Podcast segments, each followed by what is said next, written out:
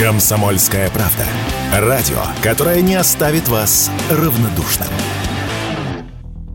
Персональные данные россиян продолжают утекать в руки мошенников. Согласно исследованию сервиса DLBI, за 2023 год произошло более 290 утечек, в результате которых злоумышленники получили доступ к 240 миллионам уникальных телефонных номеров и 123 миллионам имейл-адресов российских пользователей. Однако, по отчетам Роскомнадзора, их было немного меньше. В результате 168 утечек в открытый доступ попало более 300 миллионов записей. Однако, в любом случае, лидером по числу утечек в прошлом году стал сегмент электронной коммерции.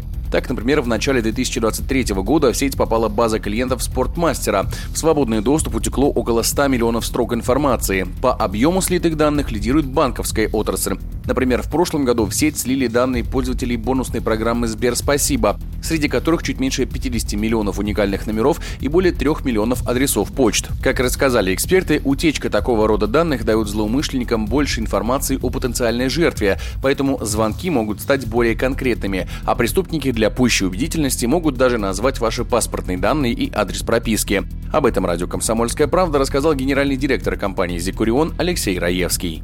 Как обычно, это грозит новым звонкам со стороны мошенников, более сложным, а, уже таргетированным атакам. То есть, например, мы сами недавно сталкивались, ко мне коллега буквально вчера обратился, сказал, что какое-то странное сообщение пришло в Телеграм, якобы от меня. Там были слова, что типа меня вызывали в министерство, вот э, вам будут звонить оттуда, и расскажите им там все. Дальше мошенники уже звонят якобы из министерства, ну и дальше уже по стандартному сценарию. Такой сценарий, он э, вызывает больше доверия у жертв, и на него ловится большее количество людей, и суммы ущерба тоже более значительные. В правительстве все чаще обсуждают меры по борьбе не только с мошенниками, но и с самими утечками.